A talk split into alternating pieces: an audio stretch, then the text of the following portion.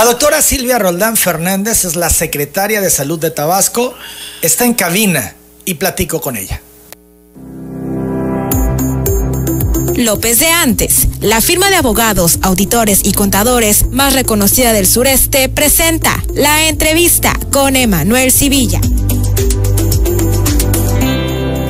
Doctora, qué gusto recibirla en cabina. ¿Cómo está? Muy buenos días. Bien, muchas gracias. Hay muchas dudas del auditorio sobre distintos temas y qué mejor que usted para ir dando respuesta a todo lo que ya hemos empezado a recibir del auditorio. Recordamos el número telefónico, el 9933 152223 de telereportaje. Y antes de entrar con las preguntas, doctora, pues siempre que viene en este último año y medio hemos platicado solo de pandemia Así es. y pareciera que el sector salud está concentrado única y exclusivamente en la pandemia cuando hay otras muchas cosas. Muchas otras cosas. La pregunta que le hago es, ¿se truncó el plan de salud 2018-2024 que había trazado esta administración?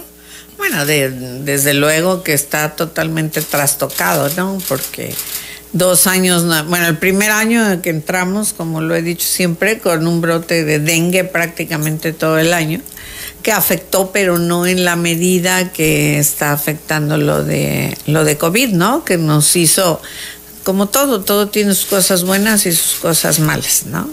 La fortaleza del COVID es que nos hizo abrir áreas que teníamos cerradas de años, ¿no? Y eso es una fortaleza, equiparlas, tenerlas, eso ayudó mucho, porque igual se hubiera ido haciendo paulatinamente. Eso se cubrió, ¿no? Y se tuvo que hacer de inmediato. Claro, se tuvo que hacer y se tuvo que quitar en, en esa parte porque recuerde, nosotros entramos con la mayor crisis hospitalaria que ha tenido la Secretaría de Salud, ¿no? Entonces, el poder regular eso, bueno, pues ahí la llevamos cuando entra el COVID y hay que transformar los hospitales y todo este asunto. Pero eh, la cosa difícil o la debilidad de todo esto, desde luego, es que hemos dejado de hacer muchas cosas, ¿no? Por ejemplo, Pues, ¿qué le puedo decir? La cirugía programada, eh, la consulta secuente que tenemos, el control de las embarazadas tan importantísimo. El año pasado tuvimos el doble de, de defunciones por embarazo, ¿no? Por, por parto y por puerperio. O sea, estas cosas nos pegaron mucho, nos siguen pegando. Estamos retomando una serie de, de programas. La Secretaría tiene 35 programas, ¿no? Entonces decidimos, a ver, ¿qué es, qué es lo fundamental? 10 programas para poderle meter toda la fuerza y el estímulo. Nos afectó mucho, desde luego, la salida del personal por decreto, ¿no?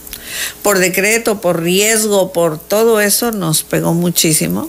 Y un poco esta parte de la gente que sigue reclamando este, de los trabajadores de vectores voluntarios que ya veníamos también en una secuencia para que se basificaran, cuando menos ya teníamos toda la parte administrativa acordada con el INSABI, pues se retrasó porque hubo que contratar una cantidad de gente importante para ayudar en los hospitales, ¿no? 8 de la mañana, 21 minutos. ¿Ha sido más el retroceso que el avance? Pues, ¿qué le puedo decir? Si lo vamos a ver en indicadores, puede ser que sí, si lo vemos en infraestructura, no. Es que no, nada es totalmente negro y totalmente blanco. ¿Se puede hacer algo todavía cuando seguimos en pandemia, ya en otras condiciones, pero en pandemia eh, que está presente a tres años de que concluya esta administración? Sí, desde luego. Mire, el, el, asunto es que hay cosas que a lo mejor no se perciben, pero que no hemos dejado de, de hacer. Por ejemplo, el control de vectores no se ha parado para nada, ¿no? El tema de cáncer, este, de los pacientes con cáncer, de los niños con cáncer está blindado. El tema de VIH está blindado. Eso no se ha parado para nada. Las cosas que son más urgentes no se han dejado de hacer, desde luego que no. Eh, insuficiencia renal, ¿no? Es imposible que usted por la pandemia pare la diálisis o para estas cosas, imposible. Entonces, eso ha ido avanzando, pero hemos perdido indudablemente secuencia de programas, por ejemplo, en enfermedades crónicas, ¿no?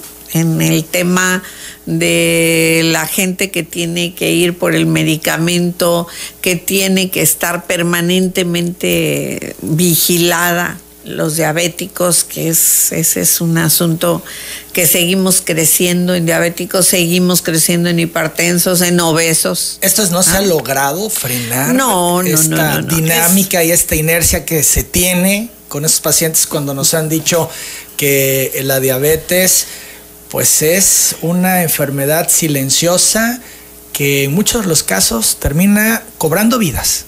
Pero muchas vidas, principal causa de muerte y no ha podido moverse, ¿no? De ahí. Este, ya tenemos varios años que la principal causa de muerte es, es este, diabetes. Cada vez más diabéticos en Tabasco. Cada vez más diabéticos. Estamos en primer lugar en obesidad de, en niños, ¿no? Y aquí el tema es mucho de educación, es mucho, claro, de hábitos. Cuando a mí me preguntan por qué los niños regresan a la escuela si estamos en el pico, porque se requiere la parte de la educación y de fomentar. Si en alguien debemos de cambiar cuestiones es en los niños. ¿Por qué en Tabasco se refleja más esta, eh, esta parte de niños obesos, siendo nuestra entidad el primer lugar? Eh, ¿A pues qué lo atribuye? El, el punto más importante es el nivel de escolaridad, ¿no? Esa es una parte muy importante para comprender una serie de cosas y de hábitos que tenemos que cambiar. Usos y costumbres, la llegada de la comida chatarra y la, combinación con, con, lo que nosotros estábamos acostumbrados a comer. No es lo mismo comerse una tortilla gruesa que está hecha en manteca y en todo con una Coca-Cola, ¿no? O no es lo mismo tomar pozol que tiene cierta proteína pero tiene carbohidrato y tiene todo a tomarse un refresco de cola, pues para nada. Pero ¿por qué pega más en Tabasco y no en algún otro estado? Escolaridad, educación, esa es la razón. Y al decir escolaridad y educación, quiere decir que aquí estamos muy mal. no bien, no estamos bien. Requerimos de meter mucho en la parte de educación para tener mucho mejores niveles escolares y niveles en general de educación.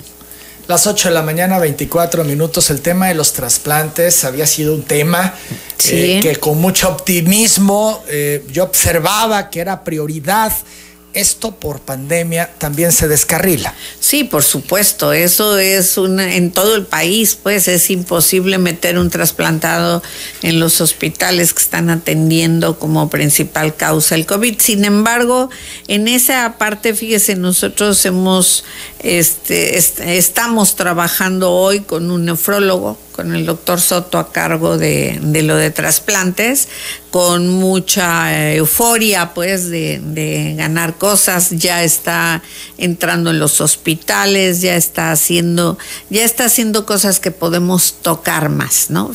Por ejemplo, el tema de trasplantes también es un tema de educación, de escolaridad, de cultura de la gente.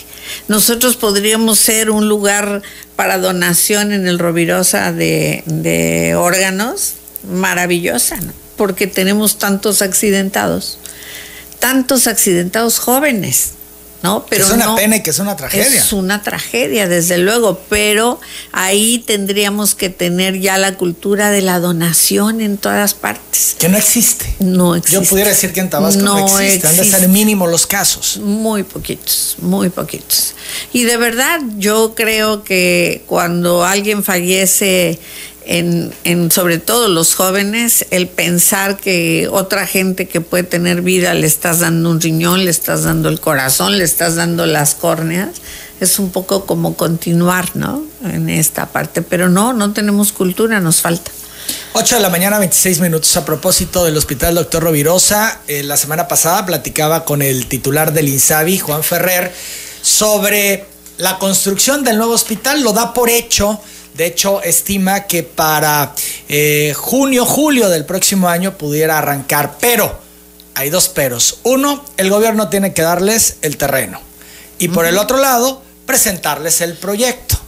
Sí, bueno. ¿Están eh, listos para que esto pueda arrancar en junio, julio? Es una gran oportunidad de tener un nuevo hospital, doctor Rovirosa. Bueno, y deje usted la oportunidad, la necesidad tan importante que se tiene de sustituir al Hospital Rovirosa, que realmente esa estructura del Rovirosa ha aguantado pues todos estos muchos años y además le quiero decir que cuando el temblor hicieron una una um, calificación de toda la estructura del hospital y la estructura está bien, ¿eh? Del hospital. Pues está bien hecho. La estructura está, está bien hecho, es un hospital fuerte que ha crecido a, a chipotes, ¿no? Por todos lados le han tenido que poner cosas.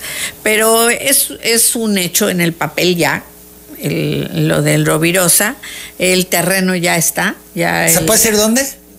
Pues sí, yo creo que sí, había, está por Lázaro Cárdenas, este, por la salida del country atrás. Ah, bien, bien. Ahí. Eh, circuito Bicentenario. Ándele, por ahí. Pasando el Sí, country. Así es. Entonces, la idea de estas hectáreas que tienen ahí es la sustitución del Rovirosa como prioridad. Y ahí el tema va a ser dejar el espacio o estar ya trabajando con el Hospital del Niño también Serían en esa misma dos zona el, el, el tema de urgencias, que lo tiene pegado el Rovirosa acá, pero que hay que hacerle una estructura. El Rovirosa va a ser un hospital general con una unidad de trauma y ortopedia. Que es eh, lo que pues más recibe, ¿no? Claro, Hay claro, un accidente y te llevan al Rovirosa inmediato. Claro, el, el Rovirosa tiene muchas virtudes, tiene un equipo multidisciplinario muy fuerte, ¿no? Hay neurólogos, neurocirujanos, nefrólogos, hay un- un número muy importante de especialistas que todos pueden entrar tanto en cuestiones generales como en cuestiones de trauma, que así es como se necesita, ¿no? Entonces, este, esa es la idea y además hacer el banco de sangre que está chiquitito y tiene muchísimo movimiento, hacerlo también en esa área. O sea, estaría el Rovirosa, el Hospital del Niño, la unidad de Urgencias. de urgencias y, este, el banco de sangre. y el banco de sangre. Pues es un proyecto interesantísimo. Claro, Eh, y- eh, eh, está iniciándose con el Rovirosa, eso sería seguro. Sí. Lo demás todavía. Está, pero ya que- está el proyecto, o sea, ya está la cartera de servicios, ya está en la primera parte del proyecto, cómo sería, en dónde ya está ¿Proyecto ejecutivo listo? proyecto ejecutivo listo. Bueno, esa es una gran Sí. noticia porque Sí. en función a eso, entonces ya pueden bajar los recursos, Claro, ¿no? Claro. y, ahora sí entender que para verano del 2022 arranquen con la construcción. Sí, ojalá, no, no es poquito, ¿no? Es, es una inversión fuerte, pero este, bueno, el Insabi, el maestro Ferrer está totalmente claro de la necesidad de esto y yo tengo muchas esperanzas en que se vaya, que sigamos en este, en este plan. Ahora, estos terrenos no son inundables. No, están en una zona alta y ya los midieron, ya los vieron, ya, ya todo, ¿no? O sea, está listo para, para decir si va y que pongan el dinero. Bueno, ya lo dijo aquí en Telereportaje. Sí, estamos que en las- en en verano. las Yo espero cosas. que no nos digan después que no, si ya eh, hay una estimación de cuándo pudieran iniciar. Sí, está, está previsto. eh, supuestamente el dinero en INSABI está resguardado, ¿no? Y ya está en la, en la, en la, en el plan de, de la Secretaría de Salud Nacional, que todo lo que construye tiene que entrar a un plan de infraestructura, ¿no? Y este, bueno, no yo espero que sí. Siempre ha habido un plan de infraestructura, siempre, siempre. Pero, eh, por ejemplo, los hospitales o los centros de salud que construye el municipio y el presidente municipal dice, aquí va a construir un centro de salud, lo construye, es un problemón Pero- porque no entran en los planes maestros de infraestructura. Pero los eh, hospitales que realizó el gobierno federal, por ejemplo, de la anterior administración Peña Nieto, que quedaron ahí, nos decía el mismo Ferrer cuántas Cárdenas, ¿no? eh, unidades, pues ahí no hubo un plan de infraestructura porque los dejaron inconclusos. No, sí había un plan de infraestructura ¿Y el hospital de Cárdenas estuvo siempre en el plan de infraestructura. Con Cárdenas, bueno, pues tiene muchos años, el, el- el planteamiento se dio y cuando empezaron a hacerle modificaciones al plan, a la, a la estructura del hospital y ahora ponle acá y ahora hazle acá, el dinero se acabó. Y cuando el dinero que la federación había destinado para eso dijeron se acabó, ustedes le van a poner el resto, ahí se atoró. Pero eso ha ocurrido, entiendo, en todo el país, porque hay infraestructuras de gran calado en todo el país. En todo el país así sucedió. Que las está terminando esta administración, se propusieron ir recuperando todo eso que ya se avanzó. Claro, se quedaron parados porque ya no hubo manera de meterles más dinero. Y este, y deje solamente la estructura. Este, imagínense a la hora de instrumentarlo con todo lo que requiere un hospital de este tipo, ¿no? Las 8.33, ¿qué va a ocurrir con el actual edificio del Hospital Doctor Rovirosa cuando se termine el nuevo? No lo sé, seguramente, mire, nosotros tenemos eh, que rentar en, en muchos espacios diferentes, oficinas, ¿no? ¿Puede convertirse en un área este, administrativa? Podría convertirse en un área administrativa que yo creo que sería lo más lógico y dejar de estar pagando rentas, en otros lados, ¿no? Las 8 de la mañana, 33 minutos, el hospital del ISTE se supone que ya está listo.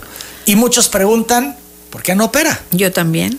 Yo también pregunto porque no opera. Tiene un problema de agua importante. Esto y es prevén el hospital y no consideran el tema del agua. Pues dos veces, dos veces han dicho que mañana, ¿no? Y el hospital está precioso, está equipado, equipado listo, este, todo y bueno, eh, yo entiendo que liste porque en las reuniones de comando que tenemos, este, ellos han preparado, incluso han trabajado con los médicos que tienen para ver cómo sería el cambio, tenían todo el planteamiento para cambiarse a lo nuevo hospital y dejar este solamente para COVID.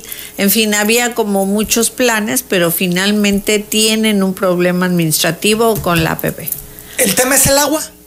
Yo creo que uno de los temas muy fuertes es el agua y, creo yo que tengan problemas administrativos con, ya sabe que es una, una APP, ¿no? Entonces que se paga una asociación pública privada que tienen que pagar determinado dinero cada, cada mes por, por esto, por varios años. Es una renta. Sí, entonces ahí traen un problema administrativo que yo no conozco a pero, pero qué tragedia también tener un hospital de primera, listo, equipado y cerrado. Precioso. No se entiende. Sí, precioso el hospital. Y usted sabe que todo lo que deja, y sobre todo en estas partes tropicales, se va deteriorando. Todo se echa a perder. Sí, caray, bueno. Es que esas cosas son las que. Sí, sí, pero además qué desesperación, ¿no? Porque tener un hospital cerrado cuando estuvimos en una punta y en un nervio terrible de las camas y de todo, bueno, pues así es. Las 8 de la mañana, 35 minutos. Vamos a hacer la pausa, doctora. Ya tengo varias llamadas del auditorio donde le hacen preguntas. Son las 8.35. Eh, regresando, la pregunta es el, ¿quédate en casa? ¿Ya es historia? Mire, no, a mí me parece que nosotros tenemos que aprender a vivir con esto, que tenemos que valorar muy bien a dónde vamos, ¿no? Desde luego no estamos pidiendo que nadie salga, en estos momentos es imposible después de año y medio, un poco más de año y medio, pero me parece que sí tendríamos que estar valorando muy bien a dónde vamos, ¿no? Si vamos a ir a lugares cerrados, no debemos de estar todos juntos.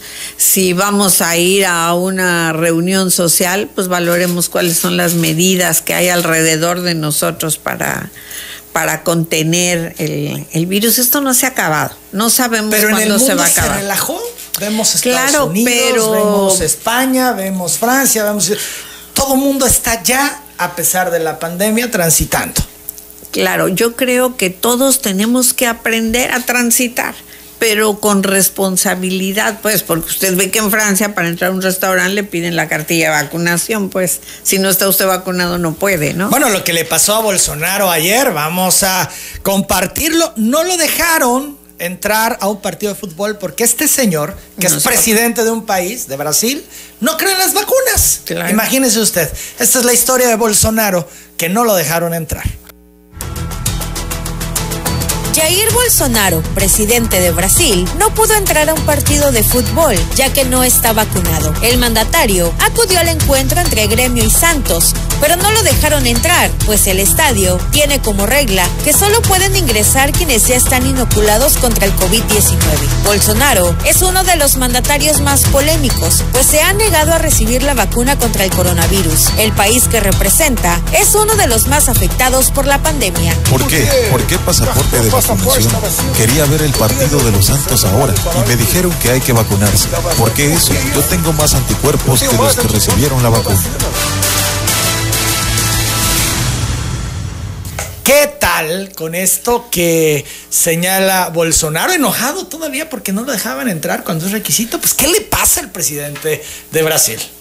No sé qué le pase, pero no está completo, le han de faltar tres herbores, ¿no? O sea, no puede ser. No puede ser. Yo ayer que me enteraba de esto decía, por Dios, pero pero además ¿Cómo? también qué maravilla que las reglas se hagan con todos, ¿no? y a No pesar de que, es el presidente de ese país, no la hayan Claro, dejado. Claro, claro. ¿no? Acceder. Sí, yo también creo que esta parte de aprender a vivir con esto en todos los aspectos, pues es fundamental. Uno tiene que tener la cartilla de la vacuna al lado. Eh, tiene el, el hecho de que estemos vacunados no quita que nos contagiemos, ¿no? Creo que eso ya lo tiene claro todo ¿Qué, el mundo. qué va ¿no? a pasar? No sé qué va a pasar, pero seguramente entre menos vacunados haya, más posibilidades de que el virus mute, ¿no? Entonces podemos tener otro tipo de mutación. Esta tercera ola que tuvimos, la parte más fuerte, así como la hemos medido, es cuando se empezó a detectar la mutación. Este, Que transitó a del- Delta Que transitó otras. a Delta, que subió una subida brutal, ¿no? Hoy, de repente, así como sube, fíjese, de repente de estar viendo la cantidad de gente en las colas de las muestras, de repente empezó a bajar, a bajar, a bajar. La misma gente, usted lo ve, ¿no? Ya no tiene este, este asunto de estar haciendo cola para que le tomen una muestra. Hoy tenemos muy controladas las, las los lugares donde se toman las muestras. Sí, es se más, ya hasta podríamos y, disminuir. Bueno, de activos, a mí me sorprendían, ¿no? Llegamos a estar a, por arriba de los 5 mil. Claro, Y claro. ahora estamos sobre 2 mil y fracción, ¿no? Sí, bueno, de- sí, también nos, estamos en primer lugar a nivel nacional de activos, sí, sí estamos en primer lugar, pero estamos en el tercer lugar de muestreo, ¿no? Si usted nos compara Son números otro- reales. Claro, y si nos compara con otro estado, vean en qué lugar de muestreo están y entonces pues ve por qué no están en los primeros lugares de activos. Claro, son las Ese 8 de la mañana, punto importante. 44 Gracias. minutos. Entonces, el quédate en casa ya no es la prioridad hoy, sino es aprender Claro. a convivir con la pandemia. Así es, es aprender a convivir, es aprender a cuidarnos todos y es convivir con responsabilidad. Es decir, todavía tenemos una serie de personas que no se han vacunado, a pesar de lo que tuvimos en, en el- hace, dos semanas de la cantidad de gente que llegó y que no nos dimos abasto y todo este asunto, todavía tenemos coberturas bajas de población en, en adultos mayores, de 40 a 48 el, el porcentaje es bajo de cobertura. La última vez que estuvo aquí nos decía que los decesos que se están registrando es de gente que no se ha vacunado. De gente que no se ha vacunado. Ayer de las de las defunciones en hospitales había eran 15, no no mm, ayer cuántas fueron? tengo, fueron eh, nueve. 15 defunciones por coronavirus. Fueron 15 defunciones. Solamente 6 Ahí tenemos la gráfica. tenían una dosis. 6 con una dosis. Sí. Solo 6 con una dosis. Y el resto no estaba vacunado. no estaba vacunado. Sí, había gente, había una persona de 35 años, había una persona de 40, este, los demás mayores de 60. Doctora Roldán, ¿por qué el naranja relajado y no el amarillo? Porque fíjese que creo yo que si nosotros nos ponemos en, en semáforo amarillo, la gente va a tener esta confianza de que no importa, ¿no? Ya estamos en amarillo. La gente me decía, ay, qué bueno que ya vamos a estar en amarillo porque ya podemos. No. O sea, no hay que confiarse. Si hemos decidido dejar el semáforo en naranja es porque finalmente tenemos que ver que realmente tenemos una consistencia en la bajada de los casos. Sí, por eso es que se decidió y que tenemos que acatar las medidas, por Dios, ¿no? Esta es la parte más importante. Antes de pasar ya con todas las preguntas del auditorio que han estado llamando al 99 33 15 22 23 de telereportaje, otra pregunta. ¿Estamos listos ya en México para los eventos masivos, a como ha anunciado el presidente López Obrador que va a tener en noviembre?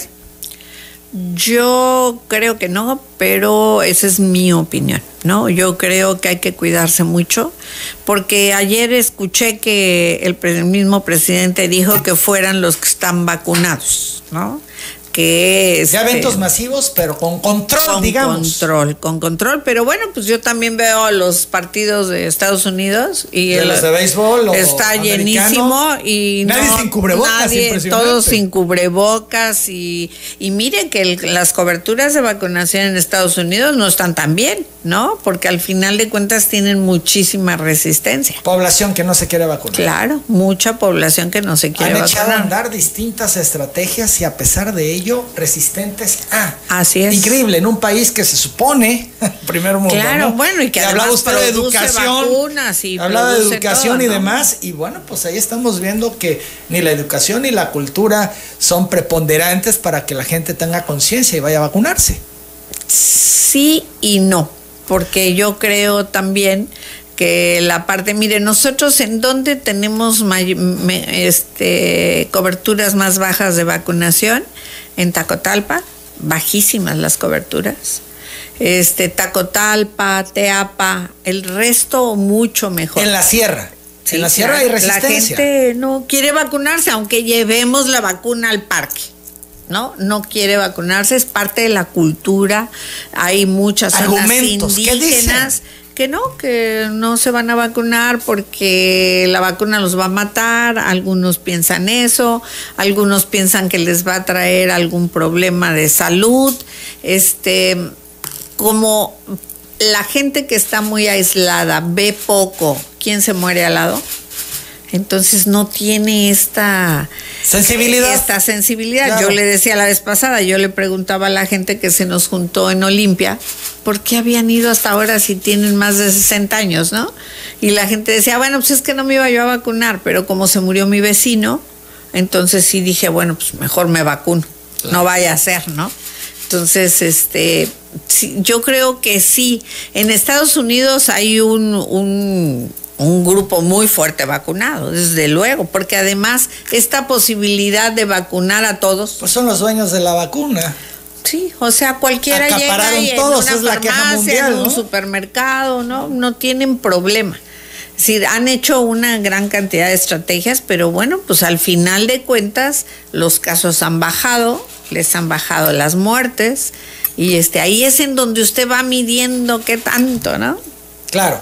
Y bueno, el tema del carnet de vacunación que va a ser requisito ya para viaje, para entrar a restaurantes, conciertos, etcétera, etcétera. Vamos a hablar de ello también más adelante. Son las 8.49, tengo que hacer la pausa. Regresamos ya con las preguntas del auditorio. Vamos con las preguntas del auditorio a la secretaria de Salud, Silvia Roldán, que está esta mañana en cabina para dar respuesta a todas ellas. Juan Antonio Madrigal Lázaro dice estar muy preocupado, doctora, porque en Jalpa se rumora que en las carnicerías se está vendiendo la carne de las reses muertas por la rabia paralítica que está afectando la zona. Aquí hemos abordado el caso ampliamente. De hecho, hoy el presidente de la Comisión eh, de Agricultura del Congreso ventila que es rabia paralítica lo que está matando al ganado en Jalpa y pide a la autoridad investigue esta situación, la gravedad de que pudieran las carnicerías de Jalpa estar vendiendo esto de ganado muerto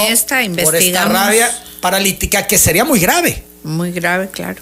Nosotros estamos en las tres reuniones que hemos tenido con el, con, con el tema de, de los rastros perdón, con el tema con los presidentes municipales, uno de los temas que traemos es el de los rastros, ¿no?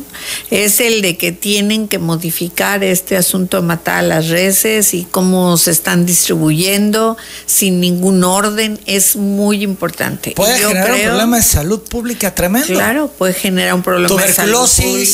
Claro.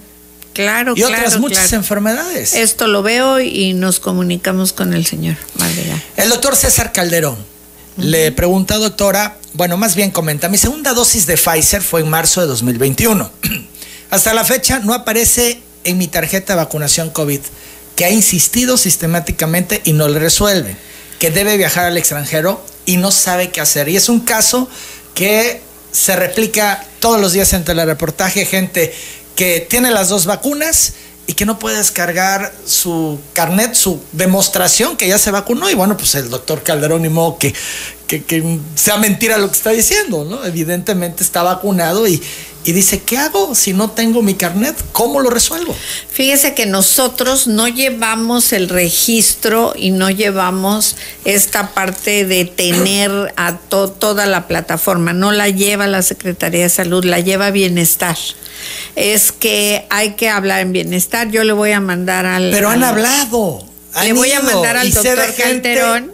Que ha hecho un viacrucis y bienestar no les resuelve. Y bueno, de hecho, llegas a bienestar y hay una fila enorme de gente diciendo que está reclamando porque no aparece en el sistema y no puede imprimir. O sea, hay un serio problema en la base de datos de bienestar.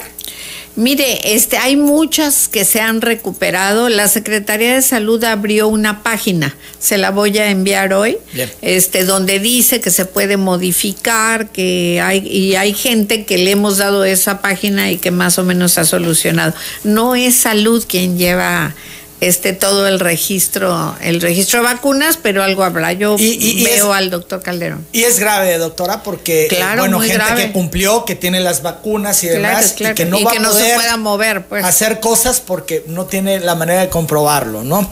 Son las 8.56 a propósito de esto de las vacunas y de los viajes, que ya ahora para entrar a los países te piden por lo menos tu carnet de vacunación eh, completo. Eh, se ha hablado en el caso particular de Estados Unidos, que ese país acepta Pfizer, Moderna y Johnson y Johnson. Astra también se aceptan Astra porque es uno de los temores de algunas personas que dicen es que yo me puse Astra y no me van a dejar entrar. Astra se acepta, lo que se notificó es que no va a aceptar Cancino y no va a aceptar Sinovac. Ya eso es un hecho. Este, bueno, eso es lo que está escrito que no va a aceptar esto y no también no es un tema nuestro, pues el Programa Nacional de Vacunación maneja estas vacunas y yo creo que se va a tener que, que modificar Hablaban de un tema ahí de que porque es China y la guerra comercial que tienen con China. Exacto, y entonces eh, están bloqueando las vacunas chinas, pero ¿qué hace alguien que se puso la vacuna china y tiene que viajar y no te dejen entrar? Así es, eh, no lo sé cuál va a ser la solución yo creo que Relaciones Exteriores tienen que hacer ahí un, un, trabajo de conciliación, porque pues ese es el programa nacional. Hay, hay países que no tienen vacuna. Sí, nosotros hemos tenido la fortaleza de tener este número de vacunas. Ahorita Sinovac no vamos a tener, ya no vamos a tener Sinovac. ¿No? Pero eh, la vacuna tiene todo, pues es una buena vacuna, no es que no sirva y que por un eso tema de es un tema político, pero no de que la vacuna sea buena o sea mala o prevenga o no prevenga. Son las 8.57. Rubicel dice que varias personas de 18 a 29 años con apellidos M, R y S que fueron vacunados con Astra no les aclaran qué pasará con ellos, pues solo está contemplado vacunar de la T a la Z que les pusieron Astra porque Pfizer se había terminado. ¿Es de 18? Eh, de 18 a 29. Eh, estamos, empezamos a vacunar los de Astra porque siguen en periodo. Acuérdense que la vacuna tiene periodos. Astra es la que tiene periodos más grandes. Tiene hasta cuatro, tiene 82 días de periodo. Entonces, nosotros en el centro empezamos a vacunar la segunda de 18 a 19 el viernes. El viernes es que se abre 18 a 29 años para Astra en el centro. Las 8 de la mañana, 58 minutos. Vamos a una nueva pausa. Regresamos con más en esta plática con la doctora Roldán. Está contestando las dudas del auditorio 9933 1522 23, el teléfono de telereportaje. Seguimos aquí con las preguntas del auditorio. Antonio de Jesús Jiménez López le pregunta. ¿Por qué a los trabajadores con contrato COVID no les han pagado desde hace tres meses y cuándo les van a pagar? Bueno, mire, esta es una, eh, si no les han pagado de hace tres meses, debe de ser un grupo muy, muy pequeño que tenga algún problema administrativo. Sí, este, yo le, me voy a comunicar a este número, alguien se va a comunicar para que nos diga qué problema tener, porque nosotros no, no traemos retraso de pago de quincena más que en algunas personas que pueden tener un problema administrativo o que tengan doble contrato o que la coincidencia de horarios no esté adecuada. Pero bueno, estamos tratando de salir al tiempo con, con todo el dinero. Jesús Sánchez Ramos pregunta a la Secretaría de Salud cuándo aplicarán la segunda dosis de 18 a 29 años en Jalpa. En, todavía no cumplen, no sé si es de Astra, pero todavía no cumplen el, el tiempo. Vamos a, a, notificar qué día empieza Jalpa de Méndez con segundas dosis. ¿Cuándo estiman tener al 100% la vacunación de 18 a 29 años? Pues todo depende de la gente, pero suponemos que a fines de octubre todos los de 18 a 19 años ya deben de tener este segundas dosis. Porque ahí viene... muy de acuerdo a cuando se vacunaron, pero octubre es el mes en que estamos complementando segundas, segundas dosis. Estamos esperando vacuna. El día 20 nos deben de llegar 100 mil dosis de Astra. ¿100 mil? 100 mil dosis de Astra que vamos a desplazar en, en ocho días este, a todos los municipios. ¿Tienen la capacidad para desplazar estemos, 100 mil vacunas? Sí, tendríamos que vacunar todos los días 20 mil dosis y nosotros tenemos días hasta de 25, ¿no?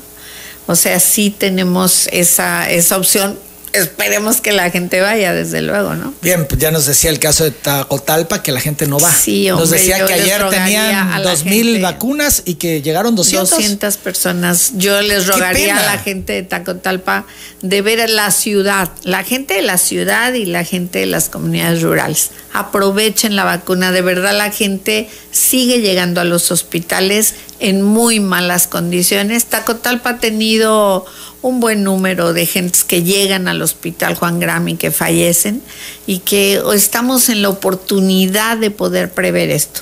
Que vean cuánto tiempo tenemos vacunando. Tenemos vacunando desde febrero y no hemos tenido mayores complicaciones ni nada. Ojalá que sí, porque al principio era leyenda urbana, se decían muchas cosas, sí, ¿no? Que claro, la vacuna te claro. mataba o te generaba tal o cual situación y no ha pasado nada de eso. No, bueno, Incluso las reacciones puede ser sí de un malestar, pero a como te la puede claro. dar la de la influenza, que ya viene el tema de la influenza y que vamos a hablar de eso. Pero, pero nada más nada más y además eh, es el mundo entero, pues. Esta es una pandemia del mundo entero. No, no se trata de que a lo mejor sí, a lo mejor no. Tenemos una responsabilidad con los demás. Sí, no, no importa que tengamos vacunados a la mitad de la gente y la otra mitad, no, porque eso no ayuda, no ayuda a que tengamos una inmunidad generalizada. Fíjese que decía que a finales de octubre, a más tardar, terminan de vacunar a los de 18 a 29 años. Esto es, pues ya todos los segmentos de población. Y es que el juez séptimo de distrito en el Estado de México ordenó al gobierno federal vacunar a los menores de 18 años contra el COVID y considerarlos como una población vulnerable, especialmente ante la variante Delta que en los últimos meses ha prevalecido en el país. Entonces, es un hecho que se va a abrir la vacunación para los menores de 18, doctora. Mire, yo creo que se va a abrir.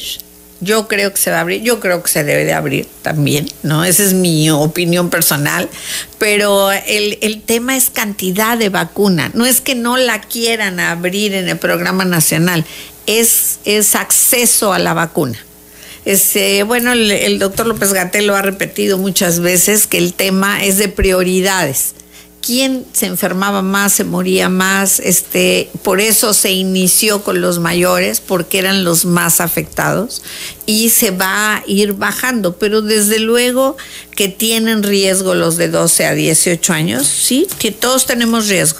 Los de 12 a 18 tienen mayores posibilidades de defenderse ante ese riesgo que no tienen los adultos mayores. Entonces, bueno, pues esa es una parte, es de acceso a la vacuna y son 250 mil este, personas de 12 a 18 años que tenemos, ¿no? O sea, no es, no es de que mándame este, 100 vacunas. Mil, claro, 5 mil vacunas que 256 mil vacunas. Bien, entonces esto probablemente en noviembre pudiera arrancarse. No lo, no, no le podría asegurar nada porque bueno, nosotros dependemos del programa nacional y el acceso a las vacunas, así está. Fíjese, López Gatel ayer informó que se han registrado en la plataforma de la Estrategia Nacional de Vacunación 22.978 menores de 12 a 17 años con comorbilidades para ser vacunados contra el COVID y que en el gráfico de las solicitudes que se han hecho Tabasco aparece con 658 registros. Me llama la atención, muy poco. Muy poquito. Solo 658 menores. Claro, muy poquito. Les recomendamos todas las familias que tengan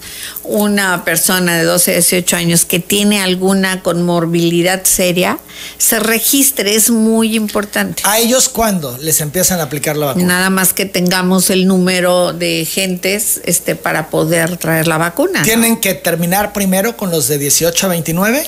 Este, no precisamente, podemos mezclarlo como hemos mezclado otros grupos de edad, pero necesitamos tener la vacuna en el en el congelador, ¿no? Para decir tal día, tal día se va a arrancar. El registro, estas son las conmorbilidades que, que están en el registro. Dice eh, cáncer, trasplantes o VIH.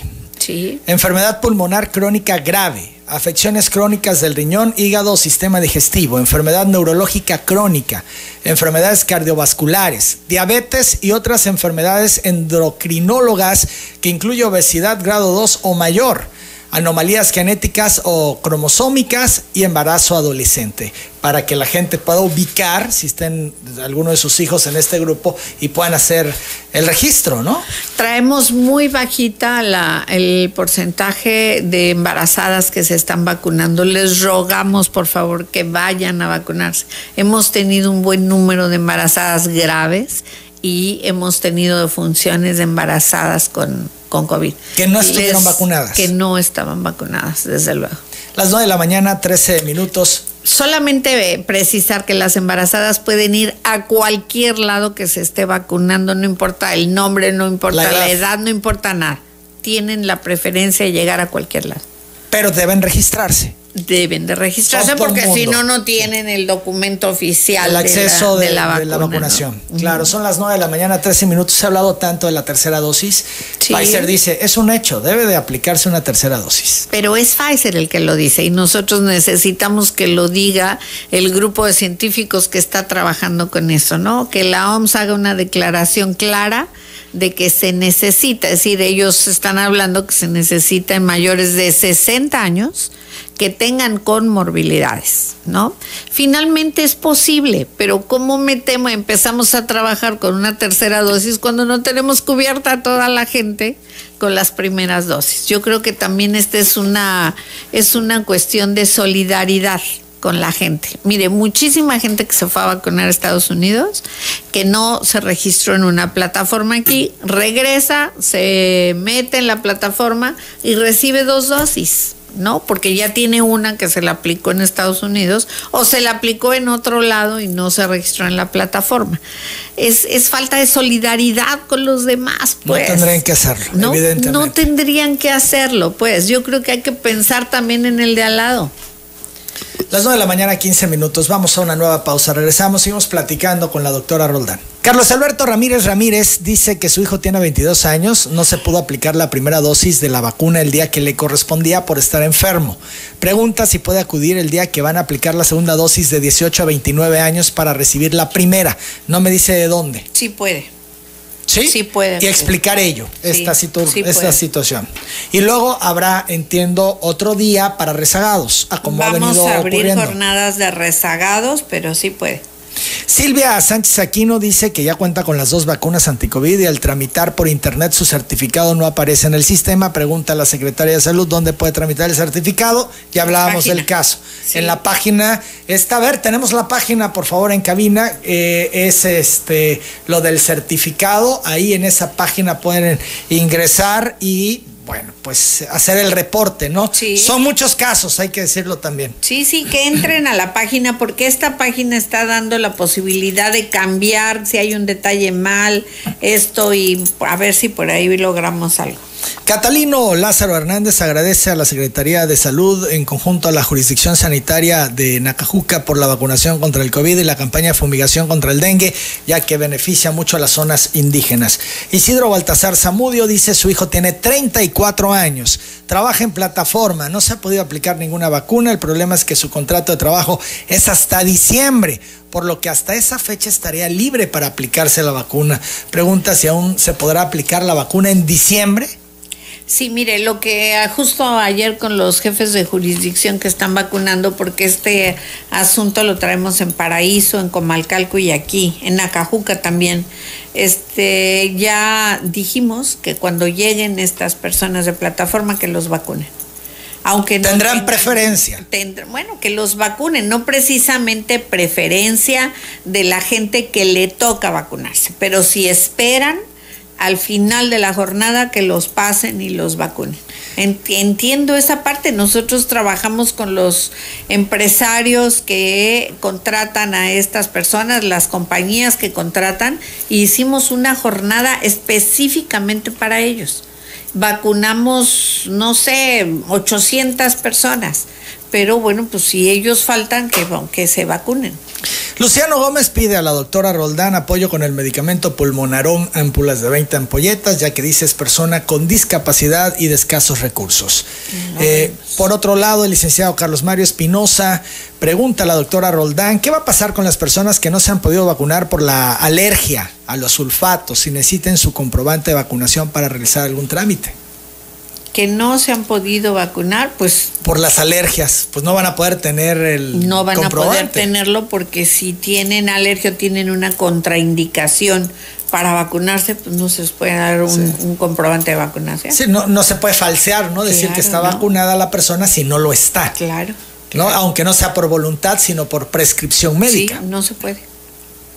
Valdemar Pérez Pérez pide a la doctora Roldán envíe personal a fumigar a la colonia Libertad, carretera Buenavista, kilómetro 6 centro, porque hay mucho mosquito. El y tema fíjese que estuvimos vacunando en los Buenavistas, vacunando, estuvimos Fumigando. este fumigando en los Buenavistas. Me extraña porque traemos los ciclos completos en Buenavista también. ¿La fumigación va bien? Bien, bastante bien, nos ha ayudado el clima, ¿no? Claro, Que no nos ha tregua. tanto y eso ayuda mucho a... Sí, desde luego le han bajado las las peticiones, Sí. ¿no? Ese es sí, el, sí, se ha ese es sentido el eso. medidor. Se ha sentido eso. Ahora, eh, están acabando con las abejas, dicen. este, avisamos que por favor cubrieran a las abejas porque efectivamente todo tiene un pro y un contra en esta vida, ¿no? Pero avisamos que por favor cubrieran los, las, las cuestiones de las abejas. Natividad García López solicita audiencia a la Secretaría de Salud para un asunto personal, deja un número telefónico. Antonio Rodríguez Pasos le dice, doctora, perdón, que colocaron cuatro banners, pero en el de lunes indica que son para los que se vacunaron en junio y en los siguientes no le indican. Eh, pide que aclare esta situación. Los que se vacunaron En junio. ¿De qué edad será? No nos la edad. Antonio Rodríguez Pasos lo llamamos para decirle porque no sé de qué edad me está hablando.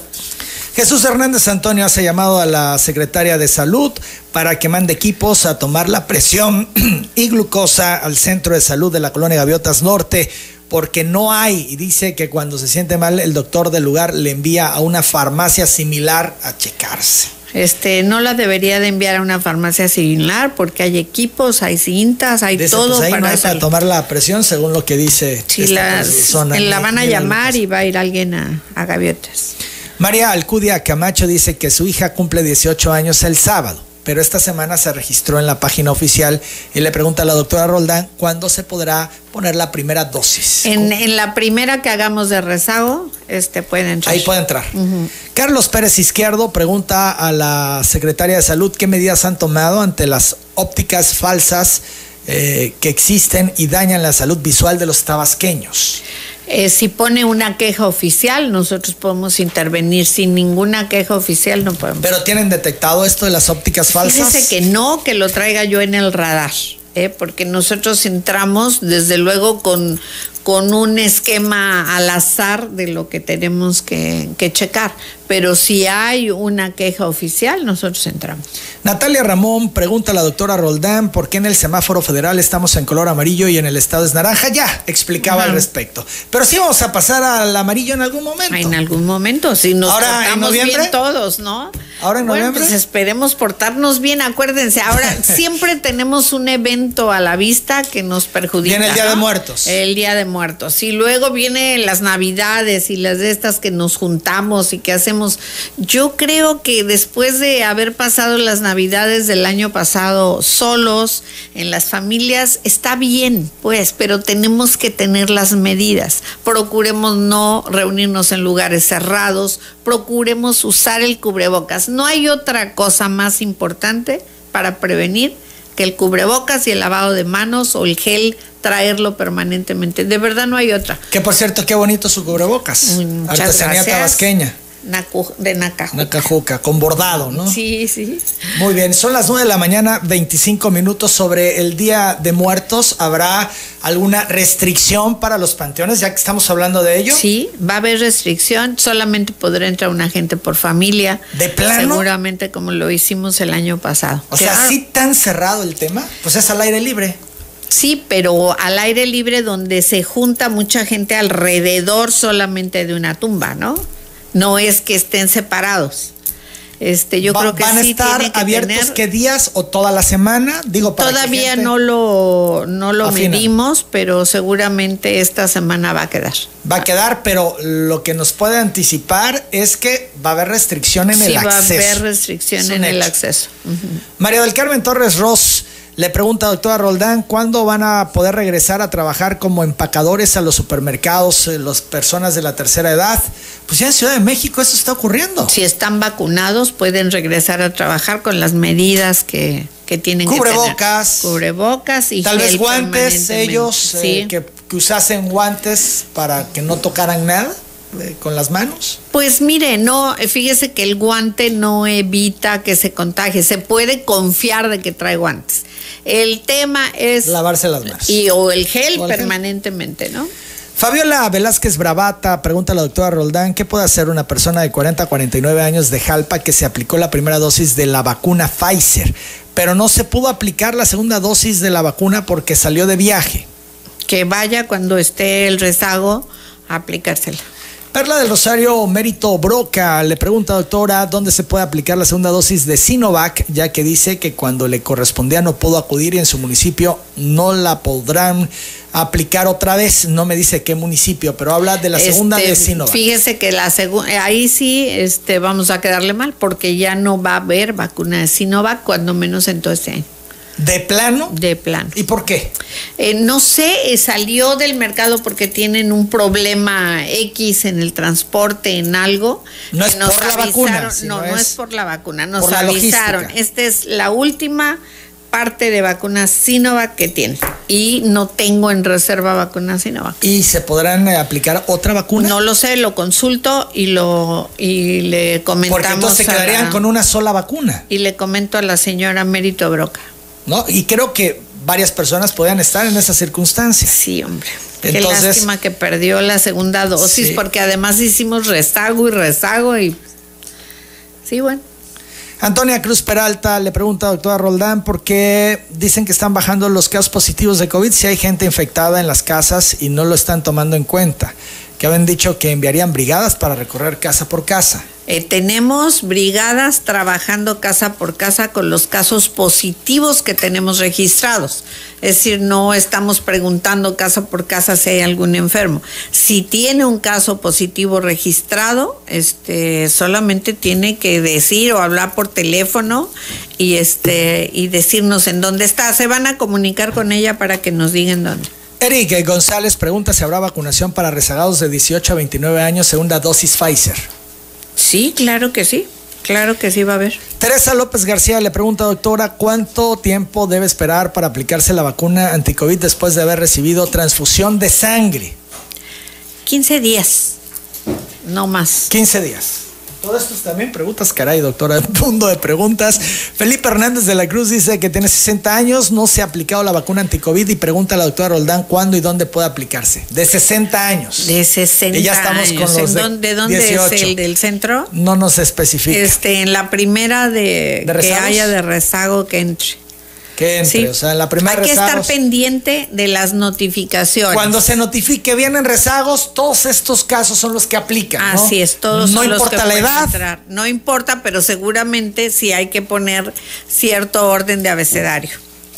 Eh, Rodolfo Morales Díaz pregunta, doctora, si siguen siendo útiles los tapetes sanitizantes. No, no sirven.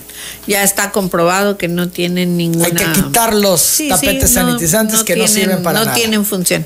O sea, la clave es lavarse las manos, el gel y el cubrebocas. Sana Esa es la clave. Ahí están, cuatro puntos básicos. María Fernanda Díaz Dorantes pregunta, doctora Roldán, si le darían oportunidad de vacunarse a su hija que cumple 18 años el 12 de noviembre. En el rezago. En el rezago En estaría el entrando. rezago, en la próxima rezago que hagamos, Ahí entra. entrarán todos los que cumplieron años y todo este asunto, ¿no?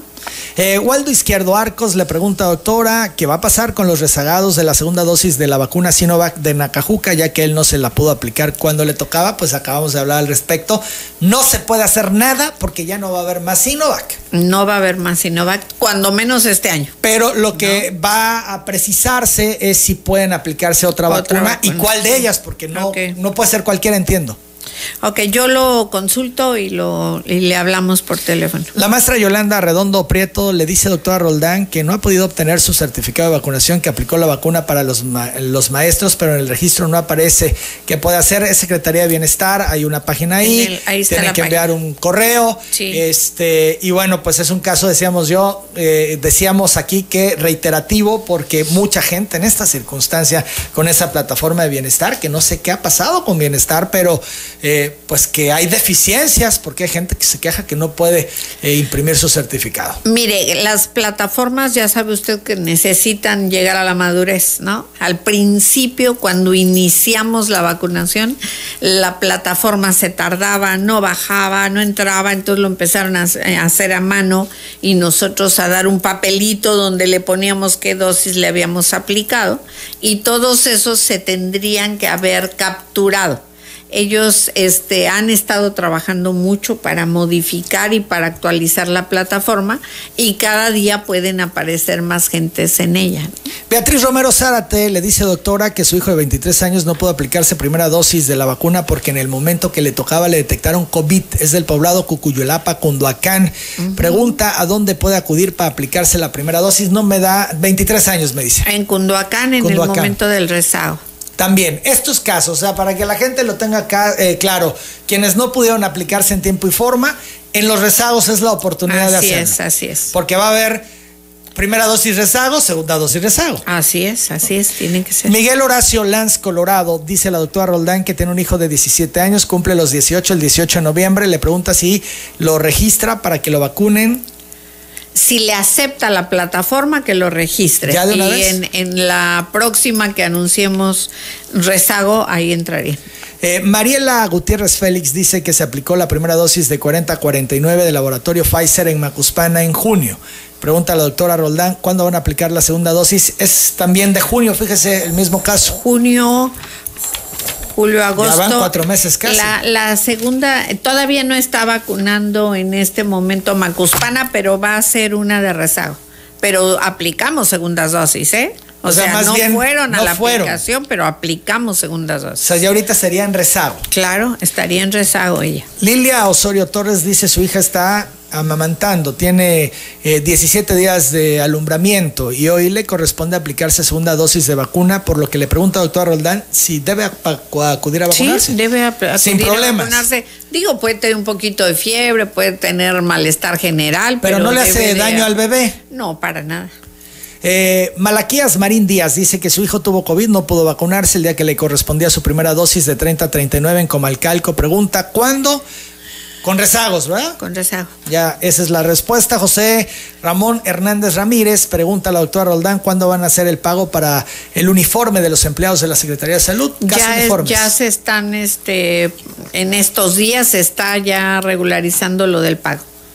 Eh, Tomás Ibarra Mondragón es apicultor de Cárdenas, dice que escucha decir que el insecticida que se utiliza para fumigar contra el mosquito no afecta a las abejas. Sin embargo, para los apicultores que están en el área donde están realizando las fumigaciones, sí hay afectaciones. Pida a la doctora Roldán compruebe a los apicultores que el líquido no es dañino o eh, que respondan por las afectaciones. No, nunca hemos dicho que no afecta a las abejas. Hemos dicho que hay que proteger a las abejas cuando se anuncia la fumigación aérea. Cubrirlas, ¿no? Y es por la fumigación aérea, la terrestre no hace daño. Eh, depende, si la ponen encima de las abejas, pues desde luego que sí. Pero este, bueno, todo, yo insisto, todo tiene un pro y un contra. ¿Qué hago? ¿Dejamos los moscos? Este, o nos aplicamos y, protegemos todas las no hay zonas? otro insecticida que pueda usar. No hay otro insecticida que esté recomendando normativamente la federación. Víctor Cárdenas Zamudio pregunta al doctor Roldán por qué al dar la actualización de datos del día sobre los fallecidos por COVID agregan a los fallecidos de días anteriores. Esto es, eh, es un caso que ponen en las últimas 48 horas y los de las últimas 24. Es una cuestión de la notificación. En el hospital pueden fallecer cinco gentes hoy y no los suben a la plataforma porque les hacen falta datos del paciente. Y entonces no se murió mañana, se murió antier o se murió hoy, mañana tenemos tres y hoy tenemos cuatro que no se subieron. Por eso especificamos, para que en los días vayamos viendo la fecha en que fallecieron. Doctora, tengo que irme ya a la pausa. Hay otras cosas de servicio social que la gente nos pide atendamos. Yo quedo agradecido por la disposición de venir hoy a contestarle a toda la gente sus dudas, hablar en general, pues de distintos temas. Eh, dos cosas rapidísimo. El regreso a clases presenciales. Sí. ¿Cuándo? Pues mire, yo creo que ya hay muchas escuelas que están en la en el regreso a clases presenciales cuidadas con grupos no llenos. Vuelvo a insistir, nos tenemos que adaptar a los nuevos cambios de esta vida. Nunca creo yo, vamos a volver a la normalidad total, pero tenemos que ir viendo el cuidado. Si alguien puede cambiar la manera de ver las cosas son los niños, ¿no? Y bueno, ni que le digo de los universitarios, pues, ¿no? Deberían de tener bien seguir clarito. híbrido por largo rato? Mientras no lo decida la Secretaría de Educación que tiene cubierto todo para que regresen, va a seguir a lo mejor siendo híbrido o unos días en... Ah, bueno, eso es lo híbrido. eso es lo híbrido. Unos días en el salón y otros días afuera, pero por algo hay que empezar. Finalmente, eh, se ha anunciado que en noviembre arranca la vacunación contra la influenza. ¿Están listos? ¿No se les va a atropellar el tema de influenza con COVID? Porque pues estamos todavía, ya vienen los, la vacunación para los de 12 a 17 seguramente. Eh, entonces vamos a estar en ese proceso de vacunación y entra influenza. Entonces, ¿cómo sí, sí, a, nosotros nos, si no nos llueve, nos graniza, pues. Este, la influenza no se puede poner al mismo tiempo que la vacuna de COVID. Eh, se necesitan 15 días de espacio entre una y otra. Pero los equipos, eh, antes todos los esfuerzos eran vamos a vacunar contra la influenza, ahora. Pero acuérdese que influenza se vacuna en los centros de salud, en todas las unidades de salud que la gente puede ir. Y bueno, estamos organizándonos para que la gente tenga la vacuna y tenga los grupos de vacunación. ¿A partir de qué día? Primero de noviembre empezamos a vacunar influenza. ¿Y quiénes pueden ir? ¿Todo mundo? No, este está dirigido a mayores de 60 años y a menores de 5 años. Esa es la principal y las embarazadas. Las 9 de la Sí. mañana, 38 minutos, doctora Roldán. Muchas gracias. Muchas gracias a usted. Ahí estamos pendientes y esperemos que la próxima vez que nos veamos en cabina sean con mejores noticias. Sí, yo también. Muchas gracias. ¿eh? Es la doctora Silvia Roldán, la secretaria de Salud. Yo hago la pausa y regreso.